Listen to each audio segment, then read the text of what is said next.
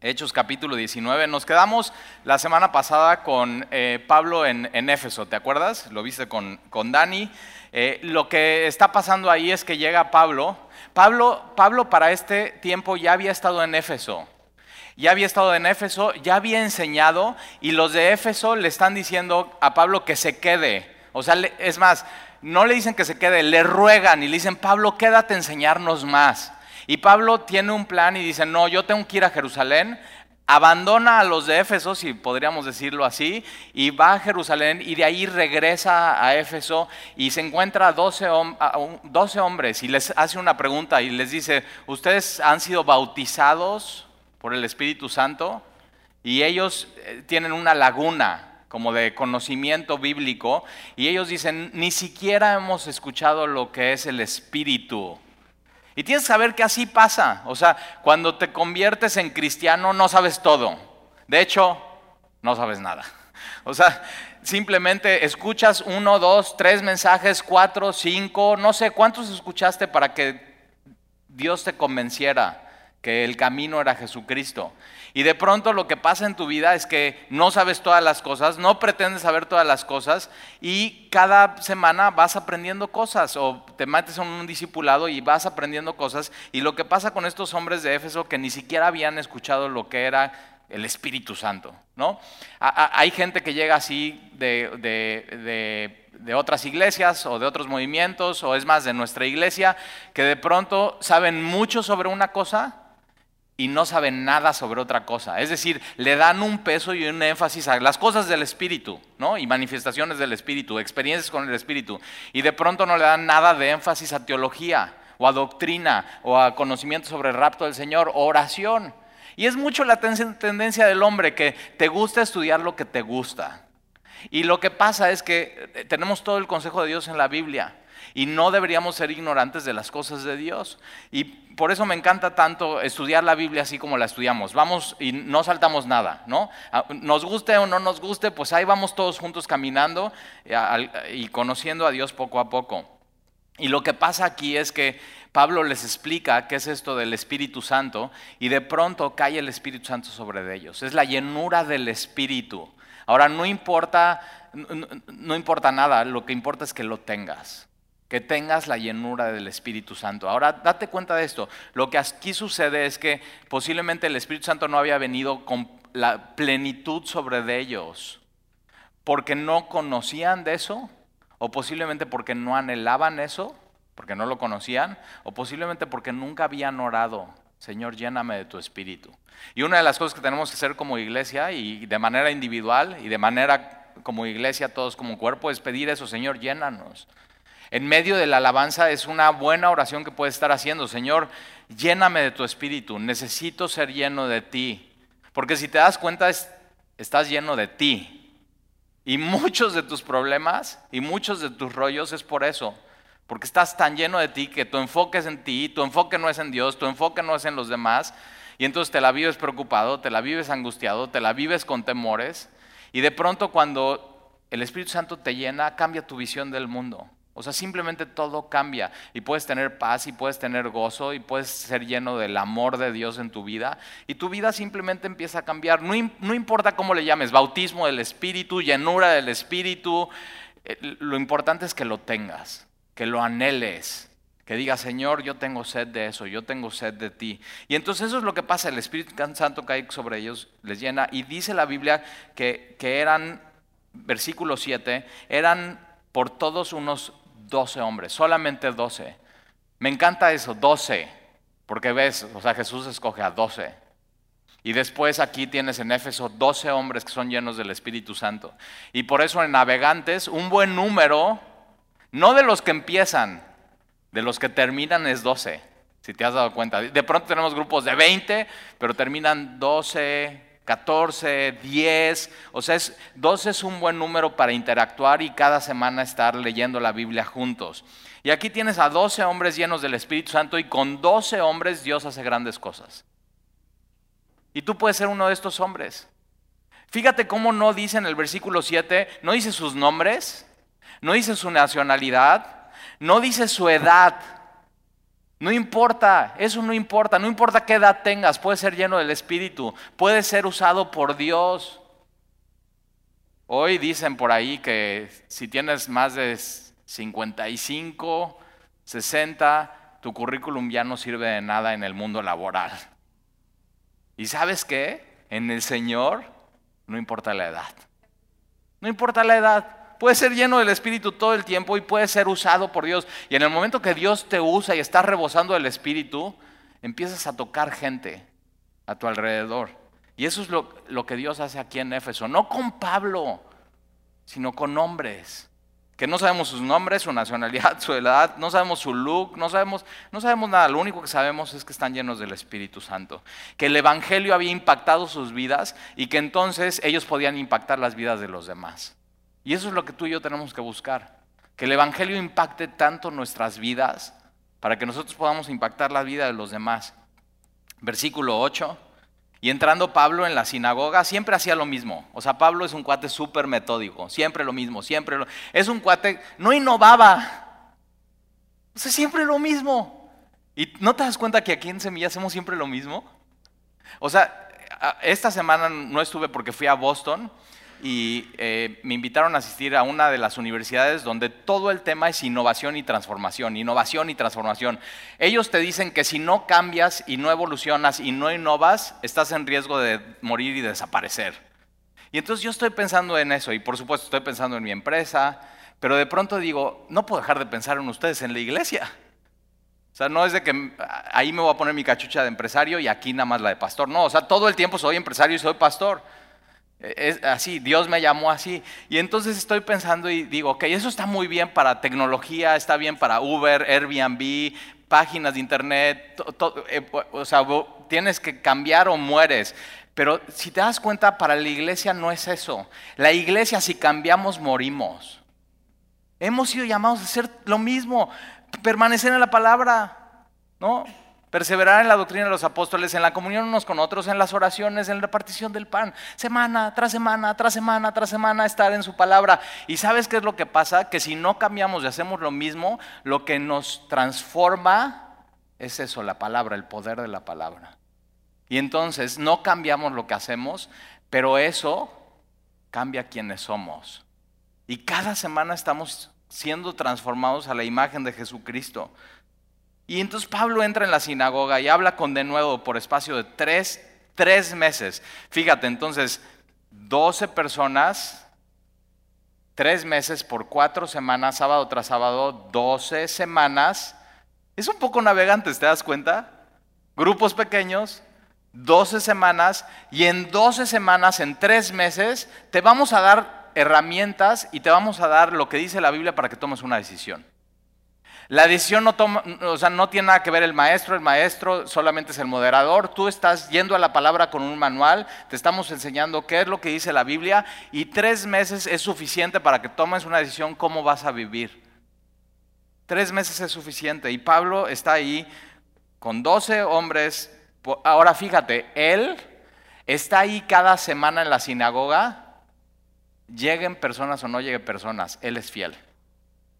Y eso al final es lo que esperamos de un maestro de navegantes, por ejemplo. Llegues o no llegues, que el maestro esté ahí listo con su clase para enseñar. ¿Qué es lo que dice la Biblia? O sea, igual yo, yo me preparo durante toda la semana para darte este sermón y no, no estoy, bueno, si llegan tantos lo doy y si no, pues no. O sea, no, simplemente Dios nos ha llamado a ser fieles en lo que nos ha pedido sin importar la reacción de las personas. Y entonces, tres meses y fíjate lo que está haciendo estos tres meses, está discutiendo. Eso es lo que pasa en nuestros grupos pequeños. Tú puedes hablar, en, el contexto de la congregación somos tantos que si todo el mundo hablamos ahorita, pues no, terminaríamos, no podríamos, eh, no podríamos salir temprano, simplemente no, habría orden. Pero en estos grupos pequeños hay discusión y fíjate lo que está haciendo, está discutiendo y persuadiendo acerca del reino de Dios. Tienes que saber que lo que estamos haciendo cada semana es eso, persuadiéndote. O sea, eso quiere decir convenciéndote. Es que esos cristianos me quieren convencer. Sí, cierto. Sí, cierto. o sea, la verdad sí. o sea, ¿por qué te vamos a decir mentiras? Claro que te queremos convencer. Te queremos convencer que Dios te ama. Te queremos convencer que Dios es un solo Dios y es el Dios verdadero y está vivo. Te queremos convencer que Dios escucha tus oraciones. Pero también te queremos convencer que Dios no solamente te escucha lo que tú hablas, sino, sino Él habla a través de tu palabra para que tú escuches. Te queremos convencer de eso. Te queremos convencer que Dios hace milagros. Te queremos convencer que el único que puede transformar tu vida y cambiar tu alma es Dios. Te queremos convencer que solamente en Dios hay perdón de pecados, que solamente hay Dios hay vida eterna. Te queremos convencer y, yo creo por este texto que en tres meses es suficiente para que tú tomes una decisión. Y puede ser que tú estés aquí y todavía hasta hoy no te has dejado convencer. Y te voy a decir como tres meses, según este texto dice, en tres meses tienes que tomar una decisión. ¿Qué vas a hacer? Tres meses es suficiente. Dos, doce semanas. Versículo 9. Pero mira lo que sucede. Pero endureciéndose algunos. Es decir, después de tres meses, te puedes endurecer. No depende del maestro. Este es Pablo que está predicando, el apóstol. No depende del mensaje. Depende del receptor. Y algunos se endurecen. Ahora, después de tres meses tienes que tener cuidado porque tienes suficiente información para tomar una decisión y de ti depende qué, es lo que va a suceder en tu corazón. ¿Cómo saber si me he endurecido? Bueno, una de las cosas que puedes saber si te estás endureciendo, es decir, la temperatura de tu corazón es, has dejado de asistir a la iglesia, has dejado de leer tu Biblia, has dejado de orar, te has inscrito un discipulado y pues has dejado de ir a la mitad son cositas que te puedes dar cuenta, me estoy endureciendo, dejas de ser generoso, dejas de caminar en santidad, dejas de hablar con tus amigos cristianos, empiezas a ir a lugares donde, donde ya habías dejado de ir y empiezas a regresar a, eso, y ahí te puedes dar cuenta, o sea, tienes que saber esto, nadie puede ver tu corazón, ni siquiera tú puedes conocer tu corazón, pero del corazón salen los pensamientos, las palabras y las obras. Entonces no podemos ver tu corazón, tú no puedes conocer tu corazón porque el corazón es engañoso, pero según lo que haces, lo que piensas y lo que dices, es una muy buena radiografía de lo que está pasando en tu corazón. Y tienes que, tienes que tener cuidado que esto no te suceda. Porque mira, endureciéndose algunos y no creyendo, la causa de la incredulidad no es tres meses de evidencia, sino es el corazón. Tú decides, ¿voy a creer o no voy a creer? Y, unos endurecen y la causa de no creerle a Dios y no creer a la palabra es un corazón duro. Pero endureciéndose algunos y no creyendo, y no se quedan ahí, sino fíjate, maldicen el camino. Es decir, hablan mal, hablan mal del camino, con C mayúscula, ¿ya viste tu Biblia? Y Jesús dice, yo soy el camino. Entonces, tienes que saber eso. Cuando hablas mal del cristianismo, estás hablando mal del camino. Y cuando hablas mal del camino, estás hablando más de, mal de Jesucristo. No, no, no, Talí, estoy hablando mal de la iglesia. Bueno, es que tienes que saber esto. No puedes separar la cabeza de la iglesia, que es Jesucristo, de su cuerpo. Si estás hablando mal de la iglesia, estás hablando mal de Jesucristo, que es la cabeza. Y sin Jesucristo no tenemos esperanza. Y lo que estos hombres endurecidos del corazón deciden no creer y no se quedan ahí, no solamente deciden no creer, sino deciden hablar mal del cristianismo. Y, fíjate, delante de la multitud lo hacen público. O sea, no solamente yo he decidido no creer, sino yo quiero que otras personas no crean. ¿No, ¿No, lo has visto eso de pronto en gente? Sí, empecé a ir, estuve ahí tres meses, pero ¿sabes qué? Ay, es, es, pura mentira, es una falsa. Y empiezan a hablar mal y empiezan a maldecir y empiezan a persuadirte de que no vayas. Te van a lavar la cabeza. Y eso es lo que empieza a pasar eh, en Éfeso. Y fíjate, primero decían, Pablo, te rogamos, quédate. Y de pronto esos mismos, después de tres meses endureciendo su corazón, están hablando mal del camino una, una manera de ver si tu corazón se está endureciendo es estás hablando mal de la iglesia. No hay otra. Porque te acuerdas, o sea, no ha cambiado. Seguimos haciendo lo mismo semana tras semana. ¿Por qué antes no hablabas mal y ahora sí estás hablando mal? Si no ha cambiado nada. ¿No será que lo que cambió es tu corazón y has dejado que se endurezca tu corazón?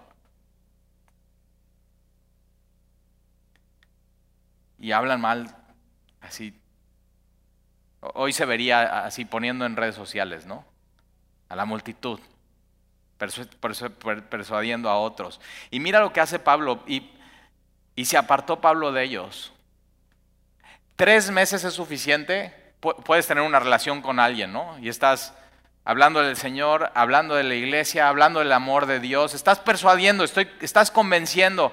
Tres meses es suficiente para decir, ¿sabes que esta persona, si, si ya está hablando mal, si ya está maldiciendo el camino, puedes decir, ¿sabes qué? Yo mejor ya, o sea, me abro. ¿Por qué? Porque una persona así al final va a contaminar todo. O sea, ya, vamos a ir, vamos, ya, vamos a dejárselo a Dios. Vamos a dejárselo a Dios. Y Pablo es lo que hace, se apartó Pablo de ellos y separó a los discípulos. Muy importante. O sea, los discípulos de Jesús tenemos que ser completamente eh, diferentes a los que no son discípulos. O sea, tiene que haber una separación, tiene que haber así, eh, o sea, una línea en, la arena y decir, ¿sabes qué? Así somos los cristianos, así no somos los cristianos. Y, separó a los discípulos. ¿Y, ¿Y, qué hace? Discute cada día. ¿Te acuerdas antes, sábado tras sábado tras sábado? Y ahora los que deciden seguir a Jesús y no maldecir el camino y no contaminar y no hacerlo público, no les es suficiente cada semana. Sino dicen, no, necesitamos cada día. ¿Y no te pasó así? O sea, cuando ya dices, Señor, ya, o sea, ya me cautivaste. Ya, o sea, ya, soy tuyo. Ya caí a tus brazos, Señor. Te amo. Necesito más de ti. Ya no te es suficiente una vez a la semana. Y entonces ahora dices, oye, ¿y el lunes no hay nada? Por, eso nosotros tenemos miércoles, discipulado, grupo de jóvenes, y, deja eso. Tienes tu Biblia. Ellos no tenían eso. No tenían el Nuevo Testamento como tú y yo lo tenemos. Y hoy podemos ir día a día al pozo, sacar agua, sacar agua del manantial y nunca tener sed jamás. Nunca tener sed jamás. Eso es lo ahí se ve, ahí está la raya de un discípulo que ya ha tomado la decisión. O sea, ¿cómo me aparto de esto? ¿Cómo dejo esto? Y dices, no importa que me separe de todo esto. Ya tomé mi decisión. He decidido seguir a Jesús. Y entonces separa a los discípulos discutiendo cada día en la, en la escuela. Se van a una escuela. Nosotros cuando llegamos aquí a Veracruz, eh, estábamos, ¿dónde nos vamos a reunir? Empezamos en un café y éramos menos de 12, hace cinco años. Y si nos hubieras visto, te hubiera dado pena, o sea, llorado. O sea, pobrecitos esos doce, bueno. Pero nos sentábamos y, estudiábamos la Biblia. Y después dijimos, ok, ¿dónde? Y buscamos, ¿no habrá un teatro donde podamos rentar y empezar? O un cine, o es más, yo venía manejando por el bulevar y estaba orando así, Señor, ¿dónde quieres que nos reunamos? Y veía un antro del lado derecho, al lado de los tacos, y decía, Señor, danos ese antro. O sea, imagínate, en un antro, ¿no? O sea, sí, que en la noche sea antro y en la mañana iglesia. Y, ellos, ellos encuentran una escuela. ¿Te, das cuenta? No importa el lugar. No, no importa. Y, lo que hicimos no nos dio Dios un antro. pero sí nos dio un, un, este, un salón de fiestas pero era infantil. O sea, no fue nada divertido. Cuando entramos a ver el local, había un, en la pared había un cocodrilo salido. Así. Hicimos, bueno, me paro ahí al lado del cocodrilo y predico. Pero digo, no, se va a ver muy raro un cocodrilo ahí. Pero no importa el lugar. lo que Pablo estaba buscando es seguir predicando la palabra. No importa el lugar. Es simplemente seguir predicando y enseñando día a día, día a día, día a día y se van a esta escuela de uno llamado Tirano. Qué nombre, ¿no? El profe Tirano. ¿Nunca tuviste un profesor así? dices, qué tirano. O sea, nada, nadie saca 10 días. Calificación máxima 8.5. Escuela de uno tirano. Y hay manuscritos de historia que dicen que sí existió esta escuela, que sí existió este señor, y que era una escuela de, donde daban clases y los alumnos empezaban muy temprano, no había aire acondicionado, no había climas.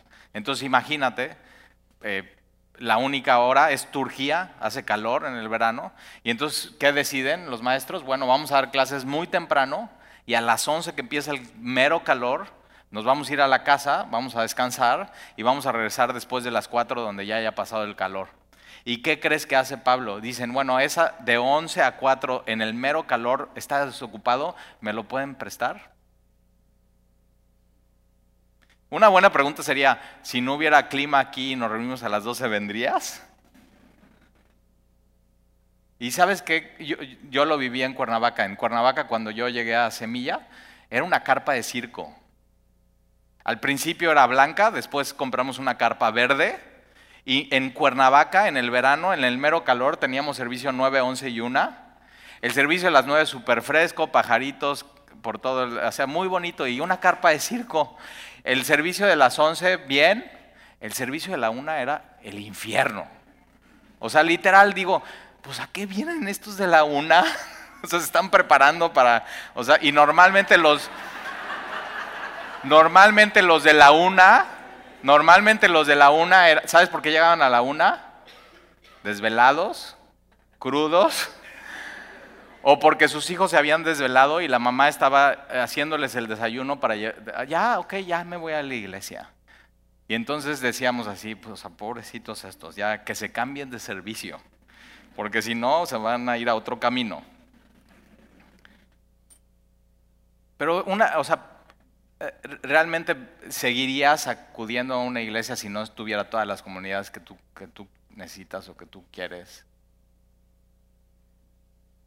La verdad, Dios nos ha bendecido muchísimo aquí en Semilla y nos ha dado lo, que buscábamos y, ah, y después venimos aquí. Aquí era una purificadora de agua, pero eso era muy nice. Después fue un taller mecánico y cuando llegamos aquí, o sea, donde pisa, donde tienes los pies había aceite por todos lados.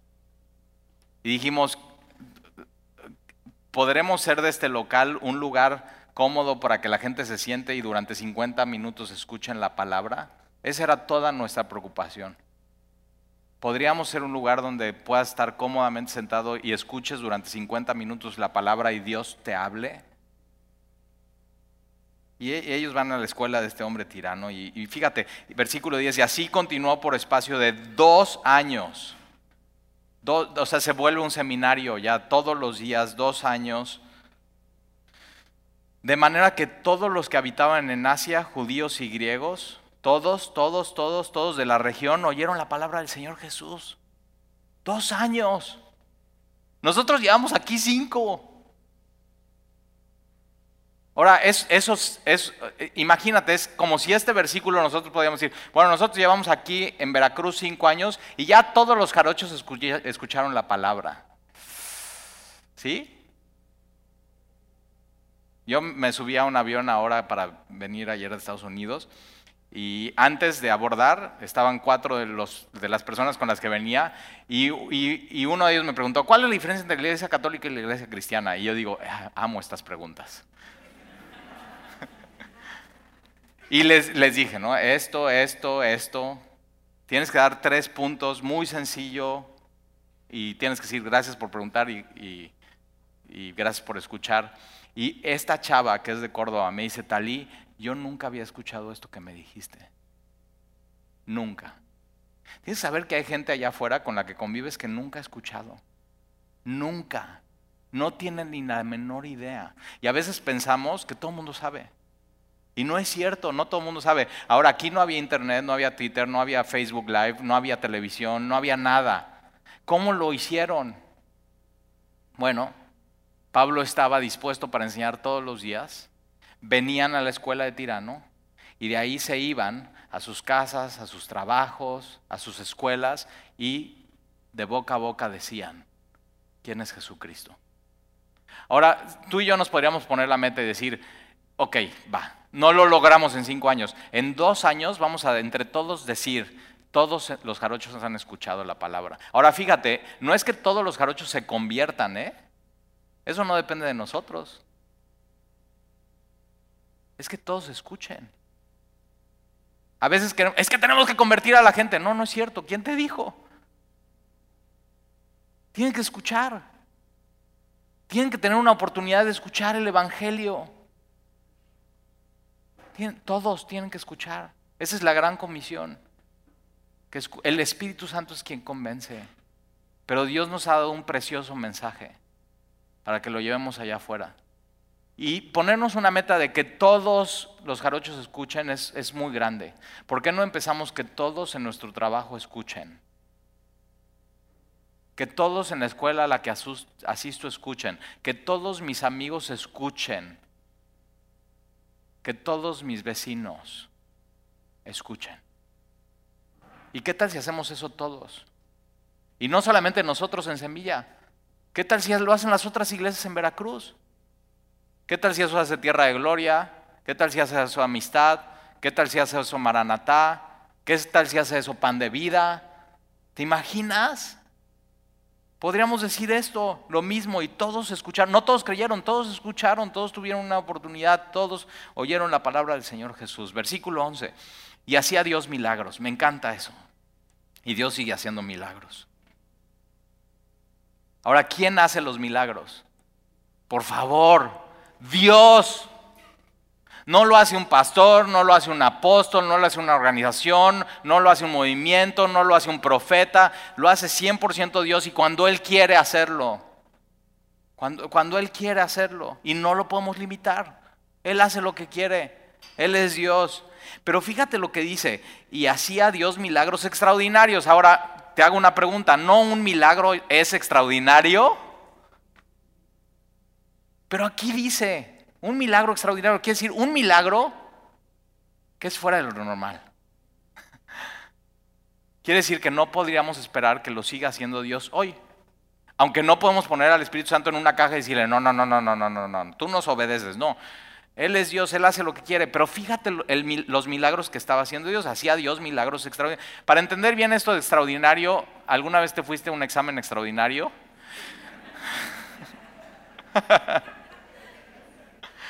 O tus hijos, de, papá, me fui extraordinario. Ok, un examen normal es, papá, mañana es mi examen. Bien. Un examen extraordinario es que es fuera de lo normal, fuera de tiempo. Extraordinario. Y Éfeso estaba tan reprobada espiritualmente que Dios en Éfeso tuvo que hacer milagros extraordinarios para que creyeran. Y entonces, hacía Dios milagros extraordinarios por, por mano de Pablo, pero era Dios.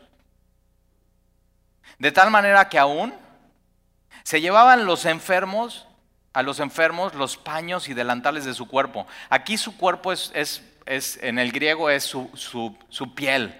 Entonces fíjate, Pablo usaba paños, pañuelos, delantales, paños. Hoy ya los jóvenes ni saben qué es eso, pero un pañuelo antes los abuelitos lo, traían en su bolsa o en su saco y los pañuelos lo usaban para o el sudor o para... Por eso cuando te, te, te presto mi pañuelo, no gracias. O sea, prefiero un Kleenex. Y fíjate lo que está pasando aquí. Pablo, piensa en Pablo, ¿qué hacía? Cuando no estaba dando, ya nos dijo la Biblia, cuando no estaba enseñando en la escuela de Tirano, ¿qué estaba haciendo? Estaba haciendo tiendas, una labor física, y tiene su delantal de hacer tiendas de su trabajo, es decir, tiene su, uniforme de obrero. ¿Ok? Y Éfeso, mucho calor, mucho sudor. Y no solamente eso, sino pañuelo para limpiarse el sudor. Y entonces cuando ya era tiempo de ir a la escuela de Tirano, dejaba todo en su trabajo y se iba a la escuela de Tirano y la gente de Éfeso iba y se robaba su delantal y su pañuelo.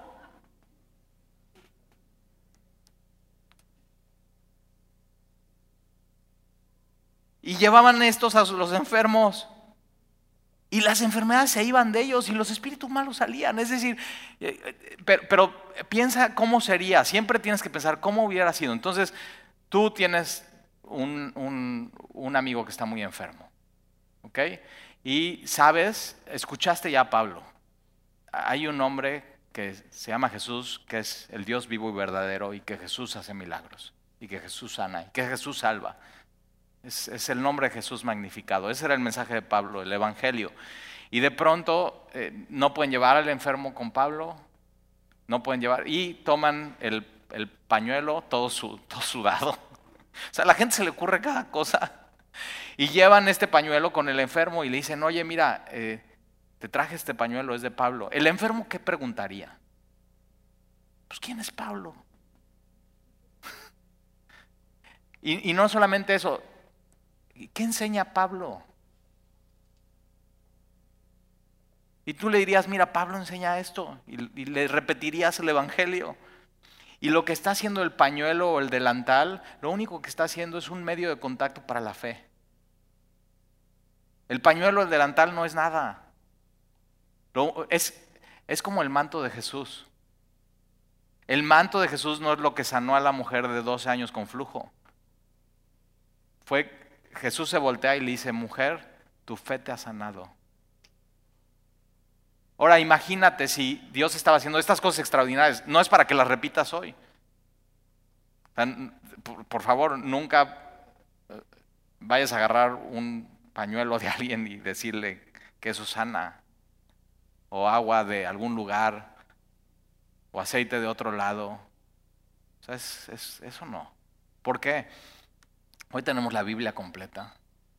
Y no solamente eso, sino, imagínate, si Dios hacía estas cosas extraordinarias, ¿cómo sería la fe puesta no en un objeto, sino puramente en Jesucristo? Puramente en Jesucristo. Pero es lo que estaba pasando, algo extraordinario. Versículo 13, pero algunos de los judíos exorcistas ambulantes, fíjate, ahí en Éfeso, así como en México, tenían muchos ambulantes.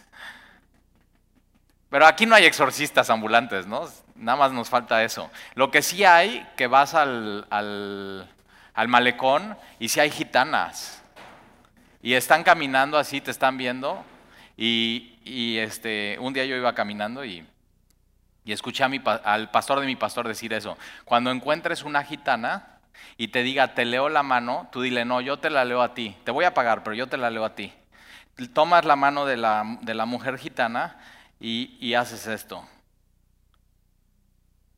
una cruz, y le hablas de Jesús. Y le pagas, ¿eh? ¿Por qué no, por, qué no empezamos a vivir así? Y estaban estos eh, exorcistas ambulantes, eh, seguramente cobraban por lo que hacían. E intentaron invocar el nombre del Señor Jesús. O sea, miren, lo de Jesús como que sí jala, sí sirve. ¿Por qué no a nuestro rollo le unimos la receta del nombre de Jesús? Y hay mucha gente que así es, oye, o sea, ¿por qué no lo que yo he pensado durante toda mi vida le añado Jesús a ver si jala más mi rollo? Y, o sea, si lo quieres hacer, ve cómo terminan estos cuates. Y entonces, eh, eh, intentaron invocar el nombre del Señor Jesús sobre los que tenían espíritus malos, diciendo, os conjuro por Jesús, el que predica Pablo. O sea, me encanta eso. Hay gente que piensa que con lo espiritual puede lucrar. Y están muy equivocados. Pero había siete hijos de un tal Ezeba, judío, jefe de los sacerdotes, que hacían esto. Entonces ya lo venían haciendo. Y tienes que saber, cuando alguien hace esto, lucrar con lo espiritual, eh, posiblemente Dios dura un tiempo lo deje. Pero no termina bien la historia. Tienes que saber, no termina bien la historia. Y entonces eh, venían, haciendo, venían haciendo eso. Y versículo 15, pero respondiendo el espíritu malo, tienes que saber, cuando alguien está endemoniado, eh, hay esta lucha de la persona entre él hablar y el demonio hablar. O sea, sí se puede ver claramente si alguien está demoniado. Y quien habla no es la persona, es el demonio. dices, ay, tal y qué miedo. Pues sí. Pero te das cuenta, no hablamos tanto de eso, es Jesús. El, que está en nosotros es más fuerte que el que está en el mundo. Entonces, lo único que tienes que hacer es asegurarte de estar en Jesús. Es lo único que tienes que hacer. Y entonces eh, respondió el espíritu malo y dijo, a Jesús conozco, chécate. ¡Wow! Los demonios conocen a Jesús. Por eso que yo conozco a Jesús desde hace 20 años. Eso no es garantía. O sea, los, o sea, los demonios conocen a Jesús. No tiene que ser un conocimiento nada más intelectual, es entregarle tu vida a Él. Eso es, fíjate, los demonios conocen a Jesús, pero lo que no hacen es no, no quisieron obedecer a Jesús y someterse a Él. Rebeldes. Cuidado, ¿eh? Puede haber gente que piensa que es cristiana, que conoce a Jesús, pero que durante toda su vida no ha querido obedecer a Jesús y ha sido rebelde a Él. Y es justo lo que les pasó a ellos o sea, advertencia. A Jesús conozco. Y sé quién es Pablo. Me encanta esto, fíjate. Si tu nombre ha sido escrito en el libro de la vida, te conocen en el cielo, pero también en el infierno. Por eso cuando, no es que si me vuelvo cristiano todos me van a desconocer. Ah, ah. Te desconocerán en, esta tierra tus amigos en el mundo, pero en el cielo te conocen y en el infierno también. Yo prefiero que me conozcan en el cielo, que mi nombre esté escrito en el libro de la vida, que me conozca Jesús y que también los demonios sepan quién soy. Hay gente que prefiere ser nadie en lo espiritual y alguien en este mundo. No te vayas a equivocar. A Jesús conozco y sé quién es Pablo, pero vosotros quiénes sois.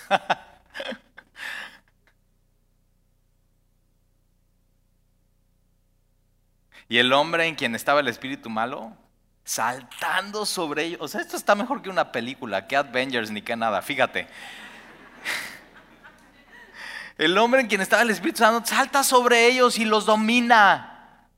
O sea, Cuidado con jugar con cosas espirituales sin tener a Jesús, ¿eh? Es muy peligroso. Y eso era Éfeso. Todo espiritual sin Jesús. Y eso es la onda New Age. Jugamos a ser espiritual sin Jesús. Yoga sin Jesús. Meditación sin Jesús. Ah, pero ya estoy siendo más espiritual. Fíjate qué peligroso.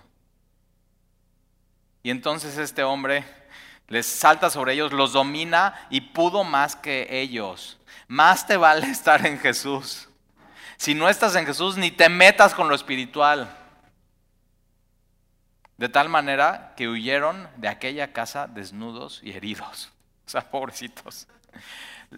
Y eran siete. Y esto fue notorio a todos los que habitaban en él. O sea, todos supieron lo que les pasó a esos. Y eso fue notorio a todos los habitantes de así judíos como griegos, y tuvieron temor todos ellos, y era magnificado el nombre del Señor Jesucristo. Hay dos maneras de magnificar algo. Cuando tienes algo muy, muy chiquito, ¿qué usas? El microscopio, ¿no? ¿Qué onda? Biología. Okay. Muy, muy chiquito, ¿ves? Y eso chiquito, el microscopio te lo hace grande, te lo magnifica. Pero hay otra manera. Eso no es la manera de, lo que pasa aquí. Hay otra manera, es algo enorme. Lo ves en el telescopio y te lo hace para que tú lo puedas ver.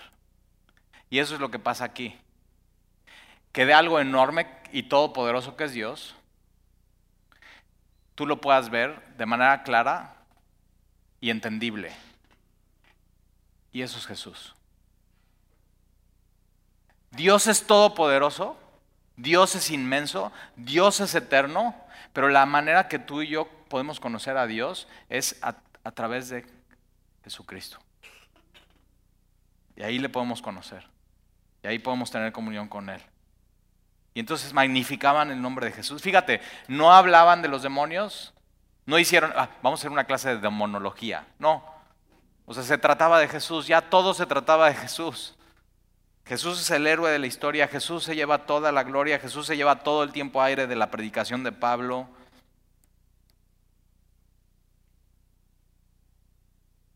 Y muchos de los que habían creído, fíjate, habían creído, posiblemente hace mucho, estuvo Pablo en dos años, dos años enseñando. Y muchos de los que habían creído durante este tiempo venían confesando y dando cuenta de sus hechos. Y puede ser tu caso hoy.